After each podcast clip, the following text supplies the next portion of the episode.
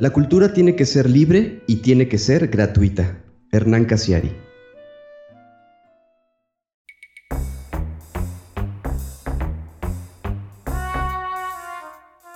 La cacería de historias continúa y no dejaremos escapar ninguna. Solo necesitamos encontrar a quien esté dispuesto a compartirlas. Justo estaba viendo estos detalles cuando se dio cuenta de algo más perturbador. Solo podía ver de su cintura para arriba. No tenían piernas. Nunca había experimentado esa sensación. Literalmente, el estadio entero retumbaba bajo nuestros pies. Una vez más, comenzó a sonar el teléfono. No quería contestar, pero el sonido me estaba volviendo loco. Por si fuera poco, en el horizonte, un rayo azota la cima de la montaña, justo en la dirección hacia donde nos dirigimos haciendo temblar la tierra bajo nuestros pies.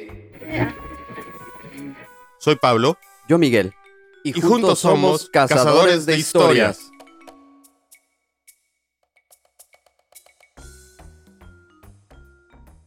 Hola, ¿qué tal? Bienvenidos una vez más a eh, un episodio más de nuestro podcast. Eh, como cada jueves, nos da mucho gusto recibirlos y que nos escuchen.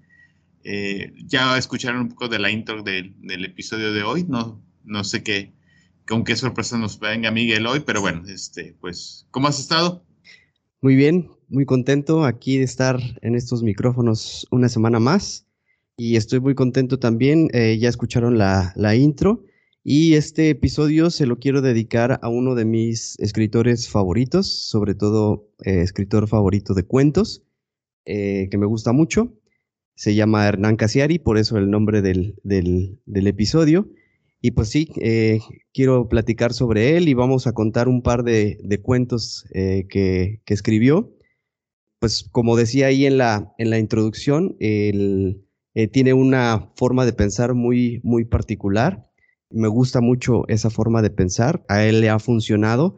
él se, se apartó del, del, mundo de las editoriales y de toda esta cuestión y decidió trabajar por su cuenta y la verdad es que lo ha hecho de una, de una forma muy exitosa.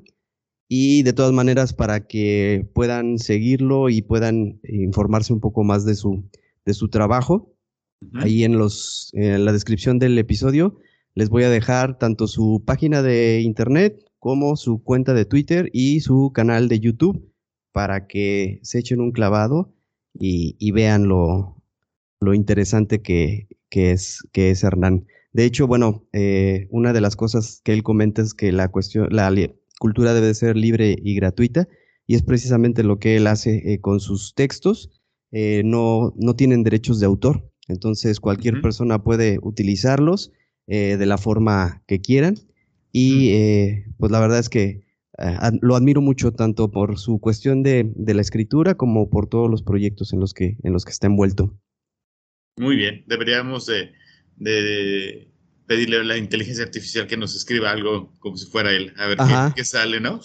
sí, de hecho se, lo, se lo quiero agradecer porque, eh, aunque como les comento, él eh, indica que sus, sus textos y todo su, su, material son libres de derecho de autor, pues de todas maneras quise contactarme con él para pedir su autorización y pues más que nada avisarle que, que vamos a, a, dedicarle este episodio a él y muy amablemente nos, nos respondió, ya le le mandaremos el enlace con el episodio para ver Ojalá y le guste mucho. Si lo escucha y, le, guste. Antes de leerles la primera historia, les voy a dar rapidísimo una, pues una pequeña biografía de, de Hernán. Escritor, editor y creador de contenidos, entre otras cosas. El argentino Hernán Casiari nació en Mercedes, Buenos Aires, en 1971. Es el fundador de Editorial Orsay y Orsay Audiovisuales y director de las revistas Orsay y Bonsai. En 2010 renunció públicamente a las editoriales Mandadori, Plaza y Janés, Grijalvo y Sudamericana y a los periódicos El País de España y La Nación en Argentina para embarcarse en proyectos de autogestión. Desde 2012 lee sus cuentos en las radios de mayor audiencia de Argentina y debido al éxito llevó dichas lecturas de cuentos tanto a la televisión como a distintos teatros alrededor del mundo. A partir del 2021, junto a la comunidad Orsay, desarrolla proyectos audiovisuales junto a miles de socios productores. Algunos de sus libros son El pibe que arruinaba las fotos, Más respeto que soy tu madre, Messi es un perro y otros cuentos, El mejor infarto de mi vida, Renuncio, entre muchos otros. Entonces, pues con esta pequeña introducción, me voy a lanzar con el primer cuento, a ver qué les parece.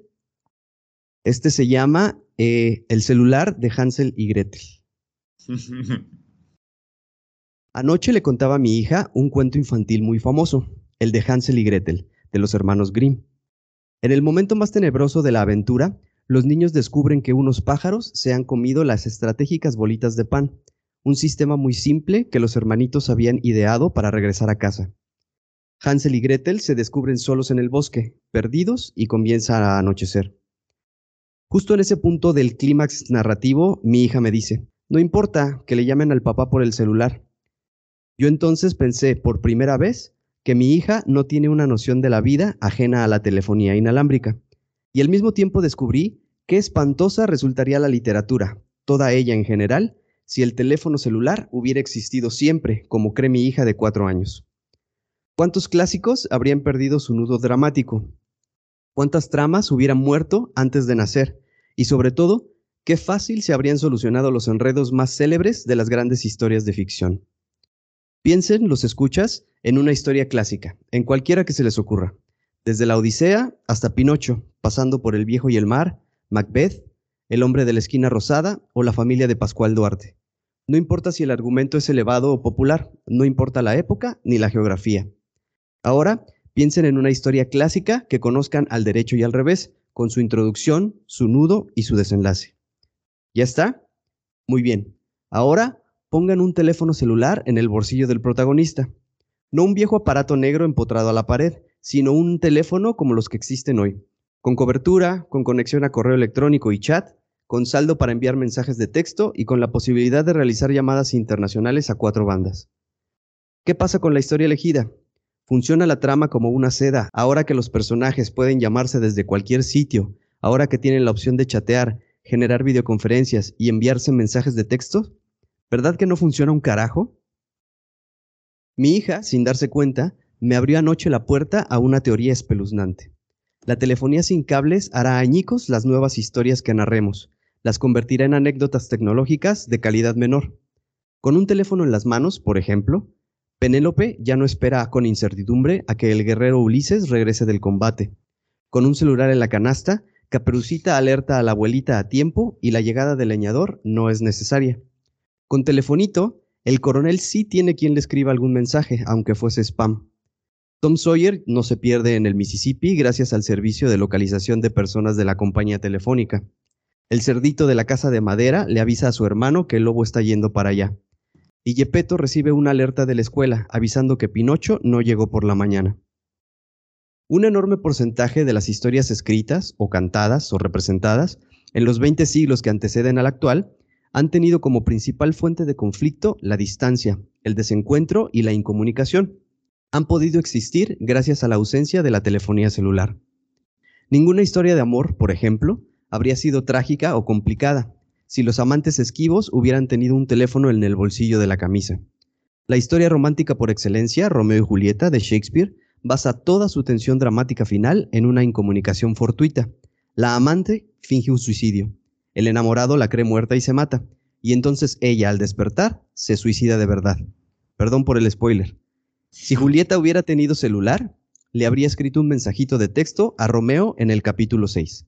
Me hago la muerta, no estoy muerta, no te preocupes ni hagas idioteces, un beso. Y todo el grandísimo problemón dramático de los capítulos siguientes se habría evaporado. Las últimas 40 páginas de la obra no tendrían razón de ser, no se hubieran escrito nunca si en la Verona del siglo XIV hubiera existido la promoción banda ancha móvil. Muchas obras importantes, además, habrían tenido que cambiar su nombre por otros más adecuados. La tecnología, por ejemplo, habría desterrado por completo la soledad en Aracataca, y entonces la novela de García Márquez se llamaría Cien años sin conexión, y narraría las aventuras de una familia en donde todos tienen el mismo nick, Buen Día 23, A. Buen Día, Aureliano-Good Morning, pero a nadie le funcionaría el Messenger.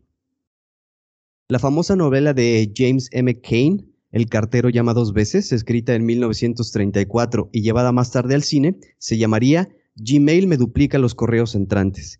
y trataría sobre un marido cornudo que descubre, leyendo el historial de chat de su esposa, el romance de la joven adúltera con un forastero de malvivir.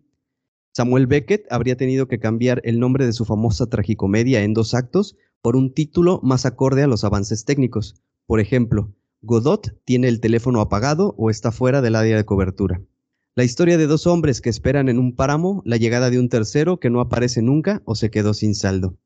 En la obra El JPG de Dorian Gray, Oscar Wilde contaría la historia de un joven que se mantiene siempre lozano y sin arrugas en virtud de un pacto con Adobe Photoshop, mientras que en la carpeta Imágenes de su teléfono, una foto de su rostro se pixelea sin remedio, paulatinamente hasta perder definición. La bruja del clásico Blancanieves no consultaría todas las noches al espejo sobre quién es la mujer más bella del mundo, porque el costo por llamada del oráculo sería de 1.90 la conexión y de 0.60 el minuto. Se contentaría con preguntarlo una o dos veces al mes y al final se cansaría. También nosotros nos cansaríamos, nos aburriríamos con estas historias de solución automática. Todas las intrigas, los secretos y los destiempos de la literatura, los grandes obstáculos que siempre generaron las grandes tramas, fracasarían en la era de la telefonía de celular y del Wi-Fi. Todo ese maravilloso cine romántico en el que al final el muchacho corre como loco por la ciudad a contrarreloj porque su amada está a punto de tomar un avión, se soluciona hoy con un SMS de cuatro líneas. Ya no existe ese apuro casi cursi, ese remordimiento, aquella explicación que nunca llega. No hay que detener a los aviones ni cruzar los mares. No hay que dejar bolitas de pan en el bosque para recordar el camino de regreso a casa. La telefonía inalámbrica, vino a decirme anoche mi hija sin querer, nos va a estropear las historias que contemos de ahora en adelante. Las hará más tristes, menos sosegadas, mucho más predecibles. Y me pregunto, ¿no estará acaso ocurriendo lo mismo con la vida real? ¿No estaremos privándonos de aventuras novelescas por culpa de la conexión permanente? ¿Alguno de nosotros alguna vez correrá desesperado al aeropuerto para decirle a la mujer que ama que no suba a ese avión, que la vida es aquí y ahora? No. Le enviaremos un mensaje de texto lastimoso, un mensaje breve desde el sofá, cuatro líneas con mayúsculas. Quizá le haremos una llamada perdida y cruzaremos los dedos para que ella, la mujer amada, no tenga su teléfono en modo vibrador. ¿Para qué hacer el esfuerzo de vivir al borde de la aventura si algo siempre nos va a interrumpir la incertidumbre? Una llamada a tiempo, un mensaje binario, una alarma. Nuestro cielo ya está infectado de señales y secretos. Cuidado que el duque está yendo ahí para matarte. Ojo que la manzana está envenenada. No vuelvo esta noche a casa porque he bebido. Si le das un beso a la muchacha, se despierta y te ama. Papá, ven a buscarnos que unos pájaros se han comido las migajas de pan. Nuestras tramas están perdiendo el brillo, las escritas, las vividas, incluso las imaginadas, porque nos hemos convertido en héroes perezosos. La verdad es que está buenísimo. No, no, no. Este. Sí me iba, conforme lo ibas platicando, imaginando las escenas que, ibas narrando de, de, Julieta con un teléfono. Y digo, no sé si te ha pasado a ti, me pasa muy seguido en cuanto, no tanto cuando leo, sino cuando cuando veo a lo mejor una película que digo, ¿por qué no tienes un teléfono? Avisas, ¿no? O sea, pero bueno, la, verdad es que sí, sí, este, muchas de las obras que conocemos o de las historias que, conocemos no serían lo, lo mismo sin, sin, sin zozobra esa, ¿no? Pero la verdad es que qué buen actor, eh, perdón, qué buen autor y este, está muy buena es, esta historia que, que, y esta analogía, ¿no? De cómo el teléfono nos está deshumanizando tal vez un poco, si lo quieres decir así. Al final de cuentas, y he de confesar que yo soy de las personas que, a pesar de que tengo el teléfono 24/7 pegado a mí, no me gusta que me hablen por teléfono. yo, eso me puedes mandar un mensaje. ¿Por qué me, por qué me marcas o algo así? Pero bueno, sí es algo que nos está tal vez este, deshumanizando porque pues en cuántas reuniones no has estado o no hemos estado que todo el mundo está en el teléfono en lugar de Cada quien en su onda, sí. Exacto, bueno, a ver qué pasa. Pues ¿Continuamos? sí, sí. Les reitero de todas maneras la invitación. Eh, ahí en los comentarios, en, los, en la descripción del episodio está la página de Hernán. Eh, métanse para que si les está gustando esto, ahí pueden, ahí tienen la opción tanto de comprar sus libros como descargarlos en, PDF si es que algo les, les llama la atención. Y eh, desde ahora le pido una disculpa, espero de estarlo haciendo bien. Ahí en su canal de YouTube van a poderlo ver, eh, narrar algunos de estos cuentos y la verdad es que aparte de escribirlos bien, los narra fantásticamente, entonces espero estarle haciendo justicia a, su, a sus cuentos. Entonces, pues vámonos con la, con la segunda historia, que esta no está tan cómica, o bueno, ustedes, ustedes decidirán a ver, a ver qué les parece. La historia se llama La estrategia del banderín. La estrategia del banderín era una broma habitual que hacíamos con Chiri, una de muchas que se nos ocurrían cuando estábamos al pedo. Nos sentíamos orgullosos de ese sketch y lo poníamos en práctica cada vez que podíamos, con diferentes amigos. Siempre le agregábamos una vuelta de tuerca divertida. La noche que fuimos a cenar a lo del colo, habíamos incorporado una variante a la que llamaríamos el efecto trentuno. Llegamos al departamento del colo a las 10 de la noche. En la mochila traíamos un banderín de Vélez, una caja de petardos y una bolsa de porro. Tocamos el timbre. Él vivía en el cuarto B y bajó a abrirnos. Subimos los tres en el ascensor. Contado así, parece que íbamos a la casa de los amigos solamente a molestar, pero no, no es cierto. Íbamos a cenar y a pasarla bien, a ver el fútbol o a mirar alguna película alquilada. La estrategia del banderín era un postre, una especie de colofón gracioso que nosotros ejecutábamos al pie de la letra. Mira lo que trajimos, Colo, dijo Chiri esa noche antes de entrar, y sacó el banderín de la mochila. Era el inicio, peón 4 a rey. Al Colo le encantó el regalo. Ese año, Vélez estaba a punto de ganar la Libertadores, y nuestro amigo era fanático. Agarró el banderín, le dio un beso y encaró para el comedor. Yo lo detuve en la puerta. Ponlo acá para que todo el edificio sepa que eres del Fortín, le dije, y colgué el banderín en el picaporte de entrada, del lado de afuera. Al Colo le pareció muy bien. Después entramos a su casa. Cenamos, vimos fútbol e hicimos lo que hacíamos siempre a esa edad, conversar y fumar porro, leer en voz alta cuentos de Borges, desparramar las cenizas en la mesa, tocar la guitarra y cantar. A las dos de la mañana le hice un gesto a Chiri con las cejas y le señalé las llaves del departamento. El manojo estaba sobre la mesa de la cocina. Con esta señal empezaba la segunda parte, a la que llamábamos el éxodo. Chiri se levantó de la mesa y dijo, me pegó el bajón, salgo a buscar alfajores, y agarró el manojo de llaves para salir a la calle. Buenísimo, le dijo el colo, hay un kiosco abierto sobre Scalabrini. Me puse de pie y agarré la chamarra. ¿Por qué no vamos todos así estiramos las patas? propuse, como si se me hubiera ocurrido en el momento. Al colo le pareció bien y en menos de un minuto estábamos los tres en el pasillo a punto de salir. Entonces, como indicaba el guion, me agarré la panza adolorida. Uy, me estoy cagando, dije. Mejor me quedo. ¿Está todo bien si van ustedes? Todo bien, dijo el colo. Ellos salieron a comprar alfajores y yo me quedé en el departamento. La primera parte del plan estaba en marcha. Habíamos dado los tres pasos. Teníamos al colo en la calle, las llaves estaban en el bolsillo de Chiri y yo me había quedado solo, con tiempo para preparar la escena. Yo no tenía ganas de cagar, obviamente.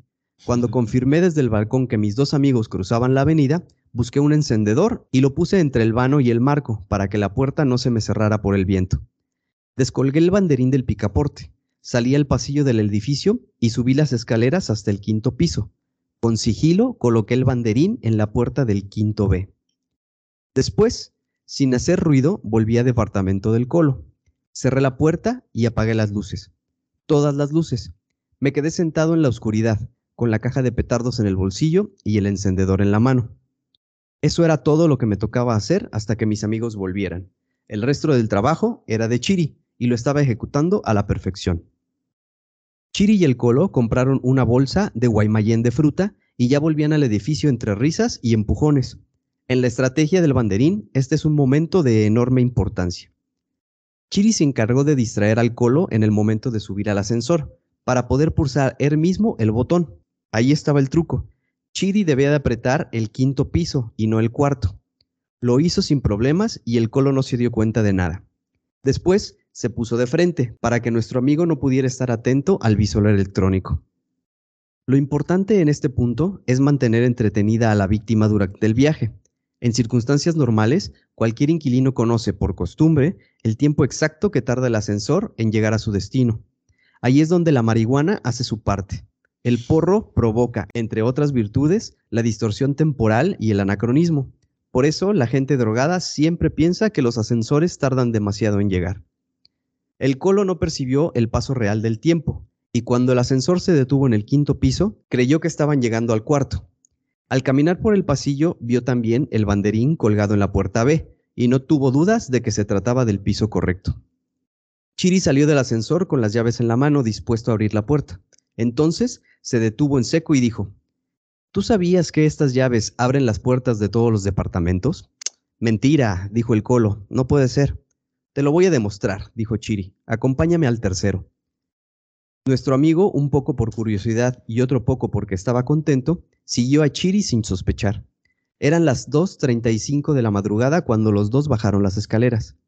Una vez apostados en el verdadero cuarto piso, ahora el colo estaba convencido de estar en el tercero, Chiri se acercó al departamento B e hizo girar la llave en el picaporte. La puerta, obviamente, se abrió. Boludo, dijo el colo sorprendido. ¡Abre! ¿Viste? respondió el Chiri. Yo, desde la oscuridad del comedor y con el petardo en la mano, los escuchaba con nitidez. Cierra, que acá en el tercero vive gente, dijo el colo respetuoso. Estuve a punto de soltar la carcajada y arruinar la broma, pero me contuve. Voy a entrar, dijo Chiri. Capaz que tienen Fanta en el refrigerador. Ni se te ocurra, se asustó el colo. Chiri hizo tres cosas a la velocidad de la luz. Entró al departamento en penumbras, le tiró las llaves al colo y cerró la puerta tras de sí. El colo se quedó del lado de afuera. Susurraba muy bajito. Chiri, Chiri, Sal de ahí que es peligroso. Nosotros, desde adentro, ya no podíamos soportar la risa. Me levanté del sofá y puse una voz muy gruesa. ¿Quién anda ahí? dije. Chire prendió una lámpara para que el colo viera luz desde la endija de la puerta. Para nosotros, esa parte del chiste era como estar haciendo radioteatro. Fingimos un forcejeo y nos revolcamos un rato por el piso. Mientras yo prendía la mecha del petardo, Chiri tiró un plato al suelo que se rompió con el escándalo. Entonces explotó el petardo, que retumbó como un balazo en el silencio de la noche, y Chiri se tiró contra la puerta, como si hubiera recibido un disparo.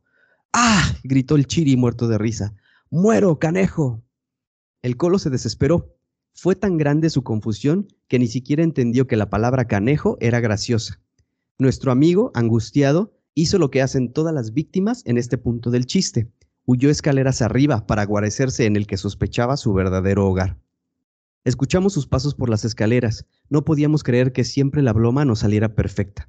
Asustadísimo, el colo subió al quinto piso, creyendo que subía al cuarto, y puso la llave en el picaporte donde todavía colgaba el banderín de Vélez.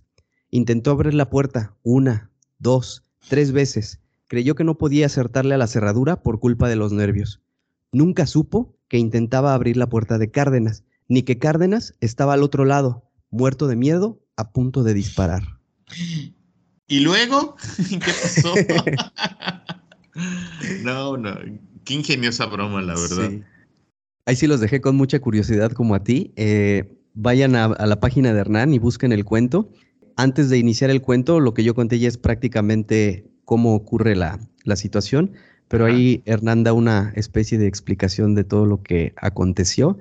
Y bueno, ahí les voy a dejar con la espinita para que vayan y entren a la página de Hernán a averiguarlo. Pero sí, muy, muy cómica, muy buena broma, ingeniosa, pero pues. Y pesada. pesada y parece que salió, bueno, bastante pesada y algo, algo que no se esperaba que fuera a suceder. Fíjate que ah, al principio cuando empezabas a, platicar del, de lo del elevador, que para que no se diera cuenta de todo, dije, mira, podría, podría entrar este en el, en, en nuestro programa anterior sí. de errores en la Matrix. Ajá. Una broma bastante ingeniosa, la verdad. Pues muy buenas ambas historias. Eh, las dos me gustaron mucho. Creo que me gustó más, no, no sé. La primera tal vez porque se me hizo un poco más cómica. Esa es muy buena también. Y sí da risa, pero sí es bastante pesada la broma. Sobre todo porque no voy a, a spoilearles nada. Yo a Miguel me, tras telones ya me platico un poco más sobre la misma, ¿no? Pero para que ustedes tengan este, la oportunidad de, saber qué pasó. sí. Antes y después de todo. Exacto. Bueno, pues este, ¿algo más, Miguel? Pues no, nada más. Como les he venido diciendo a lo largo del episodio, ahí en la descripción están eh, los enlaces a, los, a, las, a, la página, a las cuentas de, Hernán Casiari. Eh, de verdad, échense un clavado, denle, dense la oportunidad y van a ver que van a encontrar mucho, eh, mucho contenido muy interesante y que está al alcance de todos. Entonces, incluso si deciden eh, comentarle o eh, hacerle algún, sí, comentario, pregunta, cuestiona a Hernán, responde prácticamente siempre, en, ya sea por correo electrónico o en sus, en sus redes sociales. Es una persona muy accesible, así que dense la oportunidad y la verdad que lo, lo van a disfrutar un montón. Pues qué bueno, y pues creo que me queda agradecer también eh, que nos estén este, acompañando en el episodio de hoy, no sin antes despedirme, eh, despedirnos. Les voy a recordar todas nuestras redes sociales como cada episodio. El correo es cazadores de historias podcast gmail.com para que nos hagan sus comentarios, sus historias, eh, cualquier cosa que nos quieran hacer llegar. Más que bienvenida. nuestro canal de YouTube que, que también ahí nos pueden encontrar es Cazadores de Historias, el podcast. En Twitter nos pueden encontrar como arrobas P. También ahí por ahí pueden eh, encontrar nuestras redes, este, perdón, nuestros twitters personales o nuestra página en Facebook, Cazadores de Historias Podcast. Y pues nada, yo creo que eh, me toca despedirme por agradecer, este, ya lo dijo Miguel, pero también de mi parte, Hernán, que nos permita eh, platicar y, y, contar sus historias, ¿no? Y pues nada, también les reitero que que se den una vuelta por su página, ¿no? Miguel, nos vemos. Nos vemos, nos escuchamos la próxima semana. Hasta luego todos, muchas gracias. Bye.